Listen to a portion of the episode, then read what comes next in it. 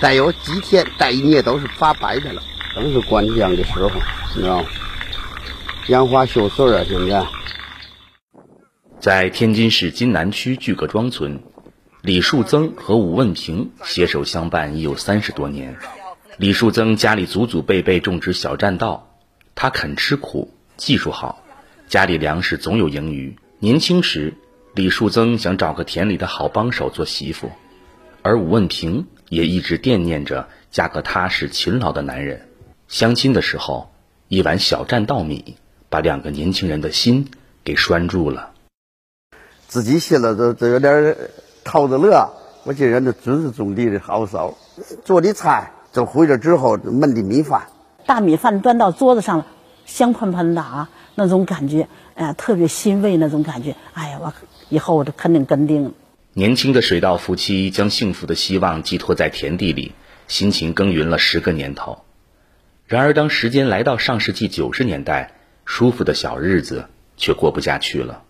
没有水了，大队子通知了。现在没有水了啊，人家开会了，没有水了，没水的得改旱了，就开始种棒子了。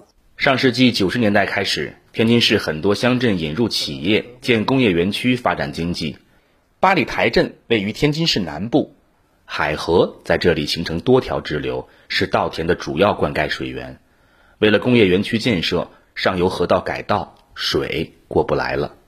一九九六年，为了生计。水稻夫妻转了行，离开了稻田，干起了农机租赁。粗放式的发展给环境带来了严重的污染，有的企业违法排放工业废水，破坏了农业水源。闹心呐，自己都闹心了。我说完了，我跟我家说了，种不上水稻，我说这是坏了。到地一看，哎呀，太可惜这个地。二零一七年，天津以壮士断腕的决心，对两万余家散乱污企业重拳整治。天津在滨海新区和中心城区间规划建设七百三十六平方公里的绿色生态屏障，企业排放的废水净化后排入地下管道，地上沟渠大规模疏浚。也是这一年，水稻夫妻重操旧业，李树增心活了。田里通水那天，天蒙蒙亮，两口子就蹲在地头等水来。当时来了水嘛，下了捧着水，尝着。告诉我水太好了，水太好，那种激动的心情，眼泪都下来了。他真的眼泪都下来了。近年来，天津实施小栈道振兴计划，津南区请来了专家给大伙组织培训。